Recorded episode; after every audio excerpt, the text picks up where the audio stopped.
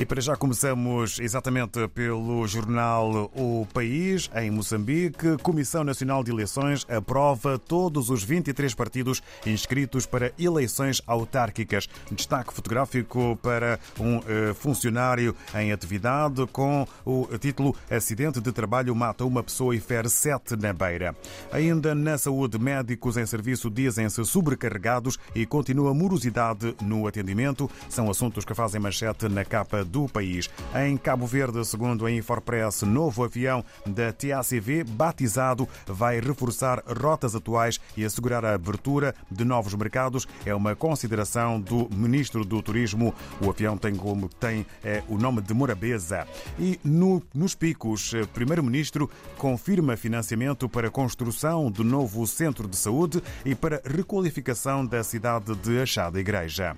Avançamos para São Tomé e Príncipe onde, de acordo com a agência STP Press, ganha maior dimensão o eh, título Governo e FAO, Fundo das Nações Unidas para Alimentação e Agricultura, lançam novo projeto de desenvolvimento sustentável eh, para a subsistência alimentar. Na Guiné-Bissau é a publicação democrata que lança um título sobre a Frente Comum, bloqueio de salários dos professores é um insulto e perseguição à classe docente. Mas há mais para ler no Democrata sobre futebol feminino, Guiné-Bissau afastada pelo Benin na eliminatória para Jogos Olímpicos de Paris. E no Brasil encontramos eh, o eh, jornal O Globo eh, com decreto sobre armas que resulta no título Lula vai proibir venda de pistolas liberadas por Bolsonaro e criar programa de recompra de armas. O governo passado autorizou venda das pistolas 9mm e .40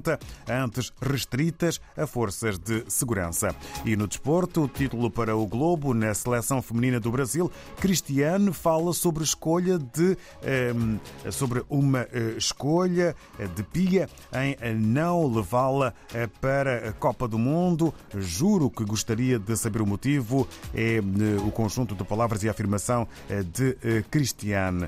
No Brasil, do Brasil, regressamos à África e nas manhãs de sexta-feira, como é habitual. Eh, estamos em Angola, mais concretamente na redação do Novo Jornal. E para já, sem mais demoras, um bom dia para o Armindo Laureano.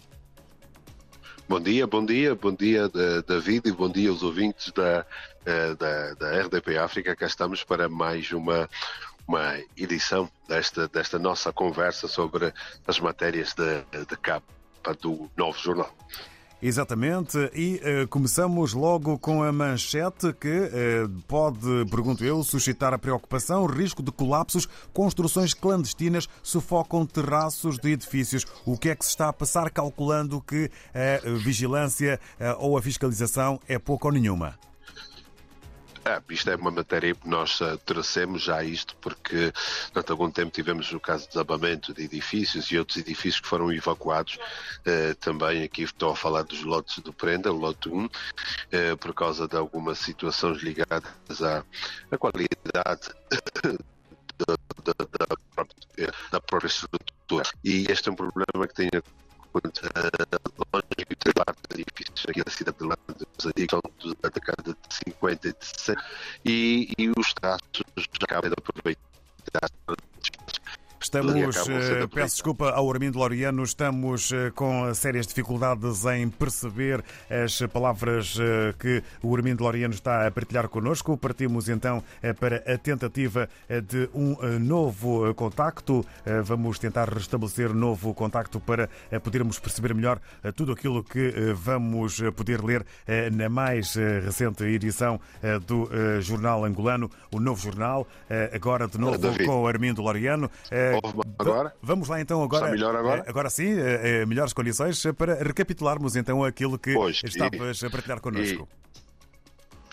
E, pois, estava a dizer que estes edifícios, os terraços dos prédios, foram tomados de assalto por construções antigas e o que há é que Está a ser, de facto, eh, muito difícil, eh, talvez por problemas de rede, eh, ouvirmos o que o Armindo Laureano nos diz sobre a manchete do novo jornal. Vamos uma nova tentativa antes de avançarmos nesta manhã. RDP África, nem sempre as telecomunicações estão, digamos, ao nosso lado. Eh, vamos ver se eh, será eh, desta que conseguimos então a voz mais audível e a perceber-se melhor. Armindo Laureano, mais uma vez, bom dia. Sim. Vamos lá então para uma nova. A terceira de vez, pois. Exatamente, esperemos que assim seja. Pois, estava a dizer, a matéria fala de um trabalho feito aqui em Luanda com os edifícios. Estes edifícios são edifícios que foram construídos na década de 50, 60 uh, e, e os terraços que eram para zona de lazer e de realização de todos os moradores agora são uh, tomados de assalto de construções clandestinas de moradias e que isto tem um impacto muito grande na estrutura dos edifícios e temos casos de muitos problemas, muitas fissuras destes edifícios. Já tivemos uh, também aqui alguns edifícios que estão a desabar e outros em risco de desabar. O Ministério da Construção já fez o levantamento do número de edifícios que estão nesta condição e uma das coisas que põem é este tipo de construção desordenada que se tem, que se tem verificado, além de, de, de outras questões ligadas também à questão da, da, da, eh, da, da coisa de água, da infiltração de água e que também há outras coisas com geradores por cima dessas estruturas. Mas nós trouxemos isso para chamar a atenção ao que tem acontecido, porque se não uma regra eh, ter essas construções e várias famílias vivem nos terraços dos edifícios, moradias, muito betão, muito ferro, muita coisa aí por cima, e isso danifica tudo. Obrigado. Estamos já então conversados sobre este risco de colapsos. Entretanto, a discriminação nasce na família e expande-se nas escolas. É matéria sensível não só para Angola, mas é transversal. Estamos a falar eh, da LGBTQ.